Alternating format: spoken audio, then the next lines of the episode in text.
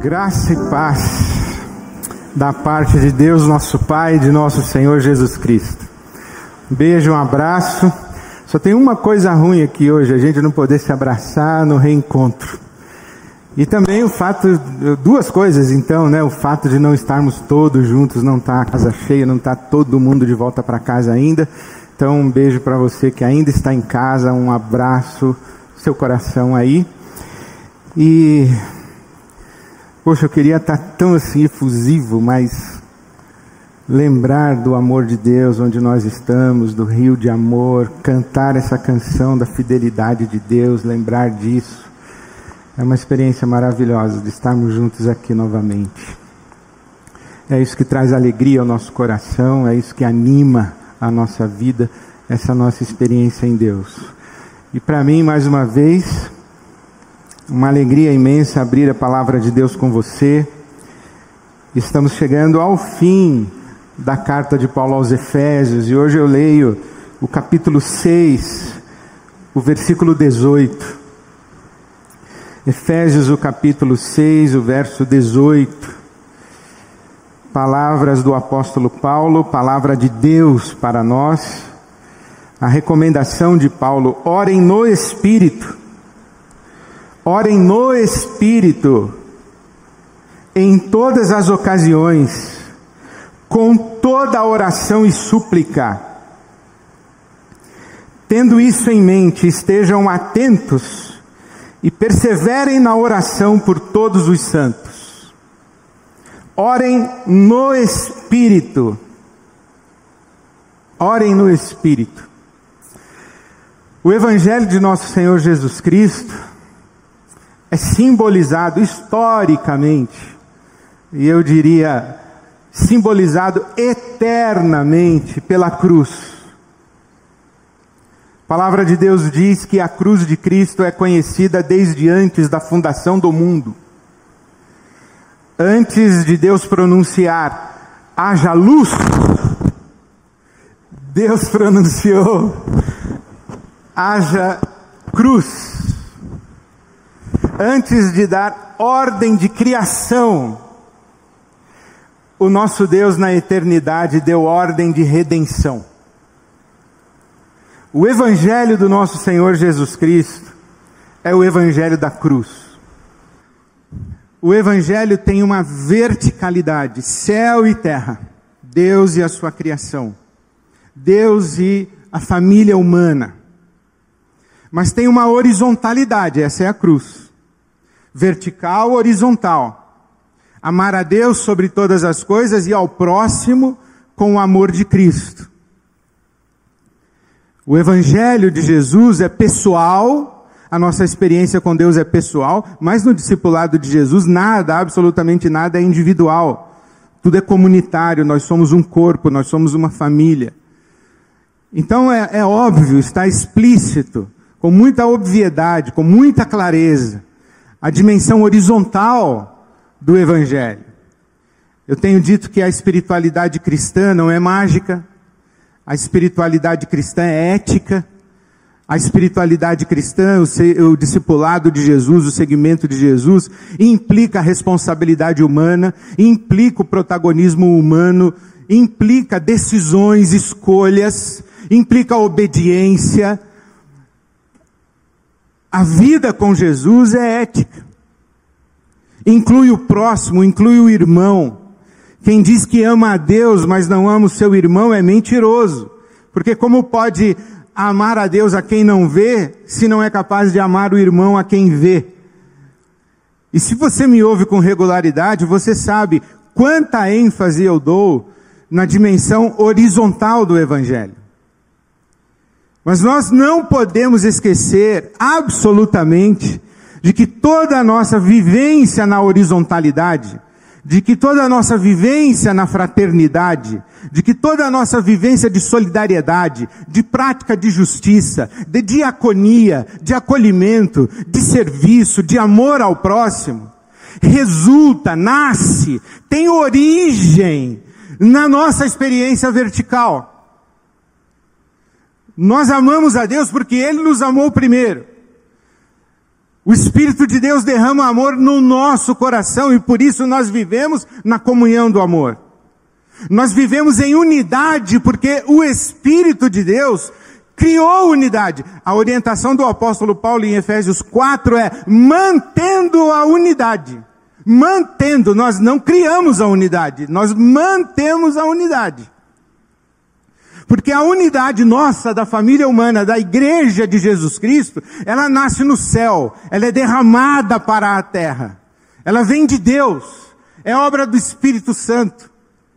Tudo o que acontece conosco no discipulado de Jesus tem origem em Deus. A começar do nosso novo nascimento. Nascer da carne e nascer do Espírito nascer de novo para participar e ver o reino de Deus. Quem não nascer de novo não pode ver o reino de Deus, não pode discernir o reino de Deus, não pode participar do reino de Deus. Nós adoramos a Deus em espírito, porque Deus é espírito. Nós andamos com Deus e sabemos que somos filhos e filhas de Deus porque o Espírito de Deus testifica com o nosso Espírito que somos filhos de Deus. É obra do Espírito Santo. Paulo apóstolo diz que ninguém pode dizer Jesus Cristo é o Senhor senão pelo Espírito Santo. Tudo é obra do Espírito em nós. Andamos em Espírito para não vivermos segundo a carne. Andamos em espírito. O espírito luta contra a carne e a carne contra o espírito. O nosso espírito luta contra a nossa carne. Carne não é corpo. Carne é dimensão humana independente de Deus. Carne é uma dimensão humana, carne é a nossa humanidade não reconciliada com Deus, ou é a nossa condição humana. E essa nossa condição humana conspira contra as dimensões espirituais da realidade em que vivemos. Por isso, Paulo diz também que o homem natural não pode discernir as coisas espirituais. As coisas espirituais são discernidas espiritualmente. Por isso devemos andar no Espírito. Quando nós nos convertemos, diz o apóstolo Paulo no capítulo 1 de Efésios, nós somos selados com o Espírito Santo, que é o penhor, a garantia de que a redenção será completa em nós. Nós vivemos porque o Espírito Santo nos ajuda nas nossas fraquezas e intercede por nós com gemidos inexprimíveis. Por isso é que há, na linguagem do apóstolo Paulo, uma uma ciranda ou um percurso em que ele vai usando esta palavra espírito, às vezes falando do espírito humano, do seu espírito, do meu espírito, e às vezes falando do Espírito Santo, que habita em nós. E nem sempre é fácil a gente referir ou discernir de que espírito ele está falando. Orem no Espírito. Que Espírito? O nosso Espírito ou o Espírito Santo? Quando Jesus, por exemplo, diz adorar a Deus em espírito e em verdade, é o nosso Espírito ou o Espírito Santo? Quando Paulo diz o espírito do profeta está sujeito ao profeta, que espírito é esse? O Espírito Santo não está sujeito ao profeta. Que espírito é esse? É o espírito do profeta? É interessante que ele escreve aos Coríntios, no capítulo 1 da sua primeira carta, ele diz assim: Quem conhece o pensamento do homem, senão o espírito que habita no próprio homem? Olha que coisa impressionante. Você já prestou atenção nesse versículo, 1 Coríntios 2, O espírito do homem conhece o pensamento do homem? Não parece que são duas mentes? Uma mente que pensa e a mente do espírito que conhece o que a mente pensa?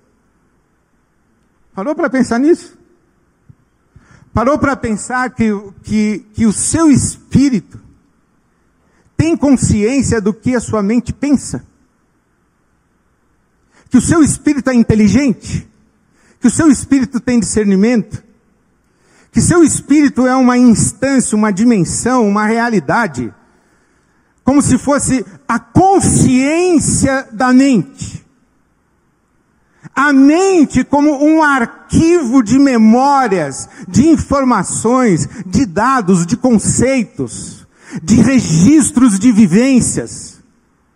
Mas o Espírito é quem mergulha na mente e conhece os arquivos da mente, os, os imprints emocionais da mente, as memórias da mente as lógicas de raciocínio da mente. Mas é o espírito quem conhece. A... Isso é muito esquisito, não é?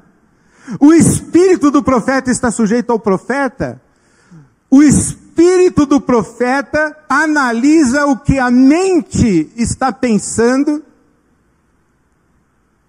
E então ele profetiza. Só que essa profecia não veio do espírito do profeta e não veio da mente do profeta, mas veio do Espírito Santo. Você nunca parou para pensar nisso, né? Pois é. Paulo diz aos Filipenses: Nós servimos a Deus, nós adoramos a Deus em espírito. Filipenses 3,3. Nós adoramos a Deus em espírito. Nós vivemos em espírito nós vivemos em comunhão e conexão com o Espírito Santo de Deus. Sem esta ministração vertical, sem este sopro do Espírito Santo sobre nós, na linguagem do apóstolo Paulo, nós somos seres naturais. E essa voz do Espírito Santo falando ao nosso espírito de que somos filhos e filhas de Deus, essa voz é inaudível. Preste atenção ao apóstolo Paulo falando em Efésios capítulo 4, versículo 30. Não entristeça o Espírito Santo. Não entristeça o Espírito Santo. Preste atenção o apóstolo Paulo falando em Efésios capítulo 5, versículo 18. Deixem-se encher pelo Espírito Santo. Deixem-se influenciar e controlar pelo Espírito Santo. Preste atenção, o apóstolo Paulo falando em Gálatas capítulo 5, versículos 22 e 23. Rendam-se ao Espírito Santo para que o Espírito Santo produza em você o seu fruto bendito e divino: amor, alegria, paz, bondade, benignidade, fé, mansidão, domínio próprio. Obra do Espírito Santo no nosso espírito. Então vem o apóstolo Paulo diz: orando no Espírito, orando em Espírito.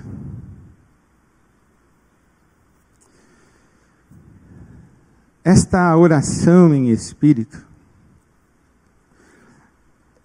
é a oração que nos leva para o que ele chamou aqui de regiões celestiais. A nossa luta não é contra carne e sangue, mas contra principados e potestades, espíritos, os seres espirituais da maldade nas regiões celestiais. Orar em espírito, orar com o espírito conectado com o espírito de Deus, Orar em espírito é orar com o espírito rendido ao Espírito de Deus. guiado pelo Espírito de Deus, controlado pelo Espírito de Deus, sob a influência do Espírito de Deus? Romanos capítulo 8, o apóstolo Paulo diz isso explicitamente. Não sabemos orar como convém. Mas o Espírito nos guia em oração. Intercede por nós e conosco enquanto nós oramos. Quando leio estas expressões da palavra de Deus, eu tenho essa nítida impressão de que existe uma experiência religiosa mental, racional, intelectual, da mente humana. A nossa mente aprende versículos. A nossa mente aprende doutrinas. A nossa mente aprende canções. A nossa mente aprende gestos. A nossa mente aprende ritos. A nossa mente define padrões de comportamentos. A nossa mente define padrões de comportamentos e define padrões de reações comportamentais conforme os impulsos externos que recebemos, os estímulos externos que recebemos, a nossa mente decide. Aceita mais um pouquinho? Aí você fica olhando, vai, não vai, e a sua mente está decidindo se vai, se não vai. A nossa mente aprende tudo isso. A nossa mente reage a tentações. A nossa mente faz escolhas e toma decisões. Mas isso serve para todo e qualquer ser humano. Mas existe um, uma mente que é conhecida pelo Espírito, e o espírito humano que tem conexão com o Espírito Divino. Eu gosto de usar esta maneira de entender, mais ou menos assim. Aqui agora, existem ondas curtas, médias, UHF, VHF. Se nós tivéssemos no nosso aparato mental a capacidade de captar as frequências das ondas de rádio, de televisão, de transmissão de dados e informações, nós estaríamos ouvindo agora, por exemplo, uma rádio.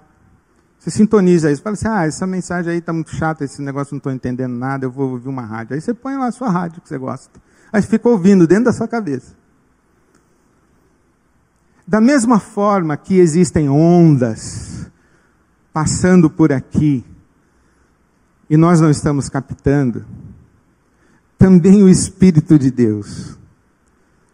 Guardadas todas as proporções, o Espírito Divino é uma frequência que o Espírito humano capta.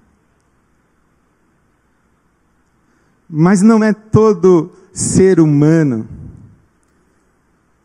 que tem o seu espírito acordado. Paulo escreve aos Efésios capítulo 5: Desperta tu que dormes. Desperta tu que dormes. Sai das trevas e vem para a luz. Não é todo espírito humano que está rendido ao Espírito Santo. Há espíritos humanos que estão entristecendo o Espírito Santo. Não é todo espírito humano que está dócil, maleável, suscetível à influência do Espírito Santo. Portanto, eu não tenho dúvida que existe uma religião mental. Eu não tenho dúvida que existe uma religião comportamental. Não tenho dúvida que existe uma religião de hábitos na dimensão da racionalidade humana, da nossa condição humana. Coisa nossa. Coisas que a gente acredita, coisas que a gente inventa. E acho que tem muita coisa boa aí. Religião de introspecção. Religião de disciplina religião de hábitos bons. Mas isso não é o Evangelho de Jesus Cristo. O Evangelho de Jesus Cristo começa quando o espírito humano recebe revelação. O Evangelho não é de dedução. A gente não estuda, estuda, estuda, pensa, pensa, pensa e diz assim: ah, agora entendi. Não, você nunca vai entender. Aliás, Santo Agostinho disse que se você entendeu, não é Deus. Se você entendeu, não é Deus. Ele não cabe na sua cabeça. Não cabe. Quando Pedro está diante de Jesus e diz: Tu és o Cristo, filho do Deus vivo, o que, que Jesus responde?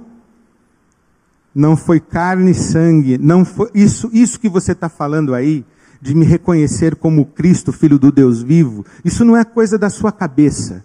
Isso não é coisa da sua inteligência. Isso não é coisa da sua dedução, porque você conhece a tradição de Israel e, de, e, leu todos os profetas, e leu Moisés, e leu Elias, e quando você me viu, você falou: Ah, é esse aí. Não, isso não é coisa da sua cabeça. O Pai revelou, pelo Espírito, pelo Espírito. Então eu acredito sim que existe uma experiência espiritual. A Bíblia ensina essa experiência com o Espírito Santo, estimula essa experiência com o Espírito Santo, exorta para a experiência com o Espírito Santo, convida para a experiência com o Espírito Santo. Sem esta ministração do Espírito Santo, não existe experiência no Evangelho. Não existe vida com Deus. Por isso que Jesus disse aos seus discípulos o que? Não se atrevam a sair de Jerusalém antes de, de serem revestidos com o poder do alto. Antes de o Espírito ser derramado sobre toda a carne. Não se atrevam. Não se atrevam. E no dia do Pentecostes o Espírito é derramado e o Espírito repousa sobre a cabeça dos apóstolos, e eles falam palavras que eles não conheciam. Palavras de línguas e de idiomas que eles não tinham estudado. Mas eles falaram por uma ministração do Espírito Santo em suas vidas. Esse é o Evangelho de Jesus. Há um teólogo católico chamado Karl Rahner, e ele disse assim: o cristão do futuro ou será um místico, ou não será cristão. O futuro chegou. E por místico ele estava querendo dizer: o cristão do futuro ou terá uma experiência com o Espírito de Deus, ou não será cristão ou estará na dimensão da racionalidade humana, pregando mais uma filosofia de vida, pregando mais um código de ética moral e fazendo mais um rito religioso, querendo fazer contato com alguém. Mas não será cristão. Outro teólogo disse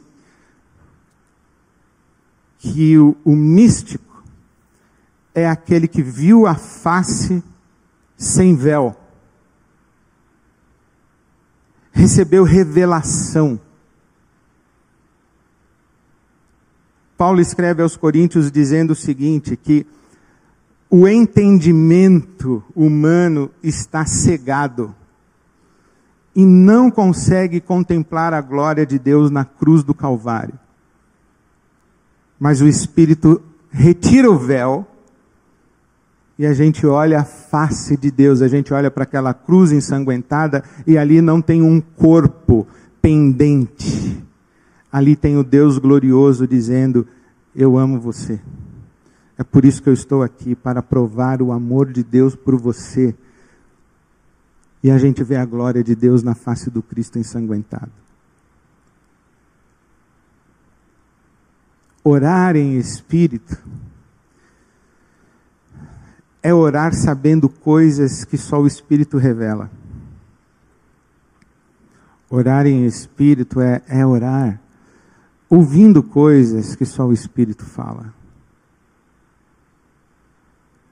Já citei, acho que dezenas de vezes, não, não me canso de citar.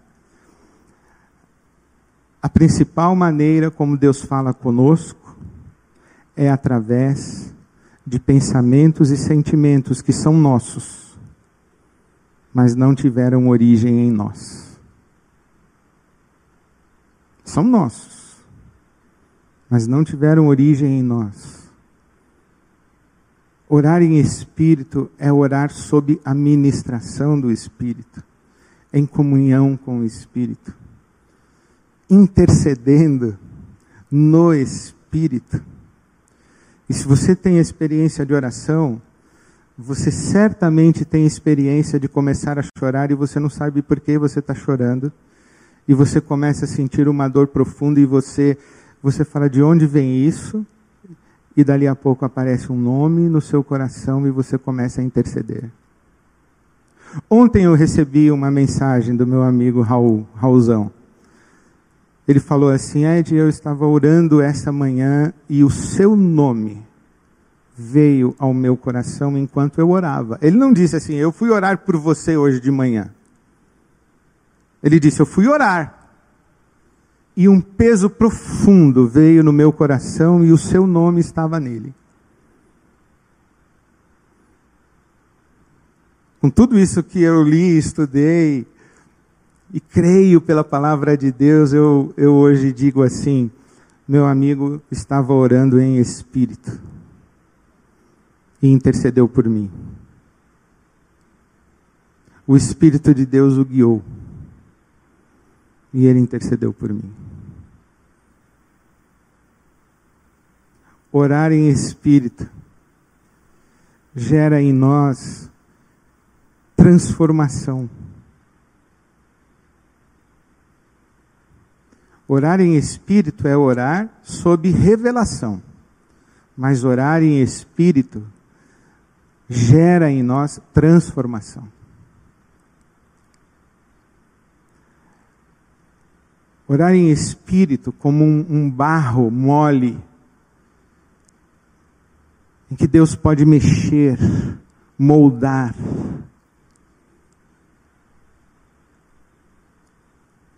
consolar, instruir, exortar, disciplinar, libertar, esclarecer, encher com sua paz que excede todo entendimento. Tudo isso é ministração espiritual.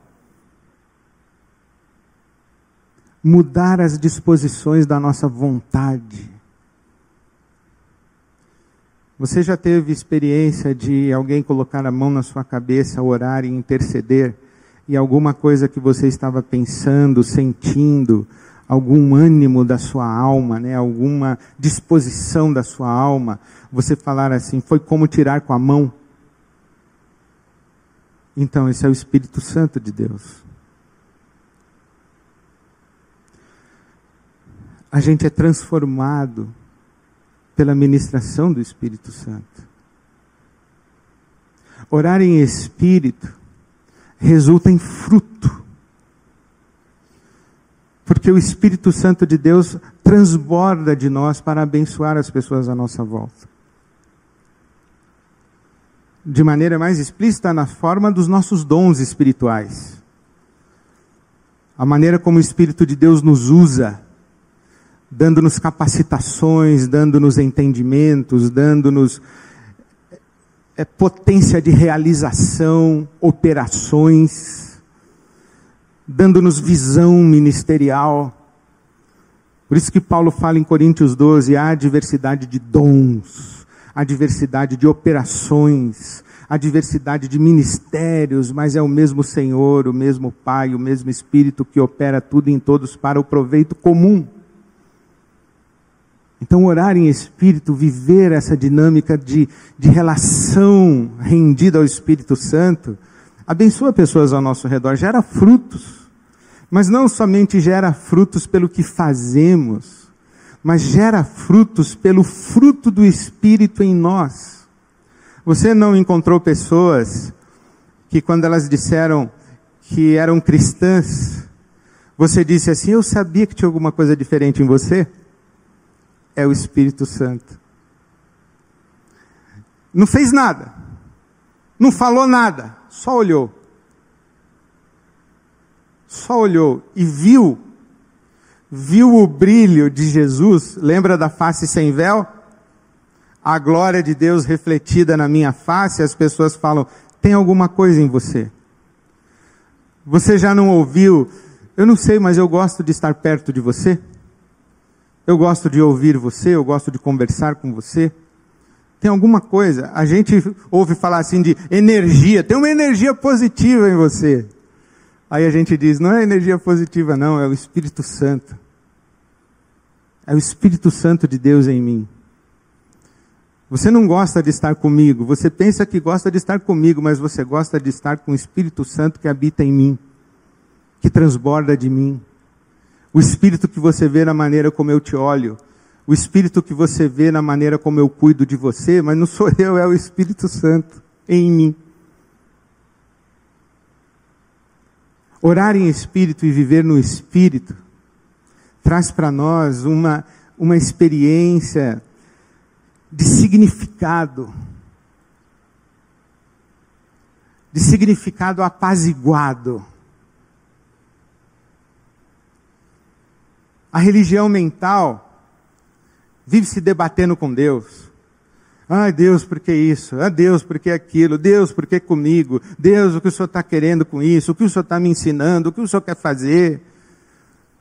A religião mental vive se debatendo em agonia, na carne. Mas a experiência com o Espírito Santo apazigua. É a experiência com o Espírito Santo que diz: Eu não estou entendendo nada, mas eu sei que Deus está comigo. Escureceu tudo à minha frente, o vale da sombra da morte se abriu, mas eu não tenho medo de nada, porque tu estás comigo, a tua vara e o teu cajado me consolam. As mudanças que estão acontecendo na minha vida e em mim estão doendo muito, mas eu sei que é a obra do Espírito Santo em mim produzindo um fruto para a sua glória e para o meu bem. Eu estou em paz. Essa experiência com o Espírito Santo é que Paulo está referindo aqui na sua carta aos Efésios. Nós fomos selados com o Espírito, nós recebemos o Espírito como penhor nós somos fortalecidos no homem interior, no nosso ser interior, pelo Espírito. Nós somos encorajados a não entristecer o Espírito. Nós somos exortados a nos rendermos ao Espírito para que Ele nos influencie, nos controle, para que sejamos cheios do Espírito. E somos estimulados pelo apóstolo Paulo a orar em Espírito. Essa experiência ela não está na sua mão. Ela é de Deus, ela pertence a Deus. Mas está. Está na sua responsabilidade a prerrogativa de pedir a Deus que lhe conceda. De pedir a Deus que abra os olhos do seu entendimento. De pedir a Deus que dê a você revelação do mundo e do universo espiritual, de pedir a Deus que o Espírito dele venha sobre você, que ele ministre sobre você, de se render a Deus. E eu gostaria que, se você ainda não faz isso e não fez isso, que a partir de hoje, quando você se ajoelhar para orar, que você diga: Deus, me leva para além da minha mente, dos meus raciocínios, das minhas crenças, das minhas memórias, das coisas que eu já faço por hábito, me leva para além disso. Em outras palavras, é me leva para, para além de uma religiosidade mental. É como se você dissesse: Eu quero, quero, eu quero ir para o andar de cima. Eu quero ir para a dimensão do espírito. Ali onde existe revelação, ali onde existe transformação, ali onde existe o transbordar em fruto, e ali onde existe aquela paz que excede todo entendimento. Eu, eu, eu quero ir aí, Senhor, me leva. Vem Espírito Santo sobre mim. Eu quero orar em espírito. Eu quero adorar em espírito. Eu quero servir em espírito. Eu quero andar em espírito. Eu quero esse sopro do Espírito Santo na minha vida. Você pode e deve pedir isso a Deus. Se abrir e se vulnerabilizar para o Espírito Santo de Deus, sem medo. Sem medo. Do céu, do céu só vem boa dádiva e dom perfeito. Só boa dádiva e dom perfeito. Tiago, o apóstolo, diz que procede do Pai das luzes. Então peça a Deus Peça a Deus uma experiência profunda com o Espírito Santo, porque é essa oração que transforma a sua vida. E através de você transforma quem está à sua volta. É essa oração que transforma o mundo. É essa oração que coloca a gente lá nas regiões celestiais, lutando contra principados, potestades, contra as hostes espirituais da maldade. Você reparou que no capítulo 6 de Efésios tem a armadura de Deus e a oração não faz parte da armadura? Porque a oração é a própria batalha. Então peça isso, Deus me, me leva, me leva onde, onde a realidade realmente está acontecendo. Me tira daqui do andar de baixo e me coloca aí em espírito, no espírito, em comunhão com teu espírito. Para a glória do teu santo nome, em nome de Cristo Jesus, o nosso Senhor. Deus nosso Pai, te damos graças pela tua palavra, pelo evangelho de Jesus Cristo, nosso Senhor. Te damos graças pelo teu Espírito Santo, que vem sobre nós, sopra sobre nós, nos habita e juntos nessa manhã, mais uma vez, nos rendemos, nos submetemos, nos ajoelhamos aos teus pés, clamando o teu Espírito Santo sobre nós, em nós, enchendo a nossa vida, trazendo para nós revelação, trazendo para nós transformação, gerando em nós o fruto que só o Teu Espírito Santo pode gerar, e enchendo os nossos corações de paz, de amor, de alegria, para vivermos na comunhão uns com os outros e na comunhão da santa, bendita Trindade, do Pai, do Filho e do Espírito Santo. Te pedimos que seja assim, Pai, em nome de Jesus e para a tua glória. Amém.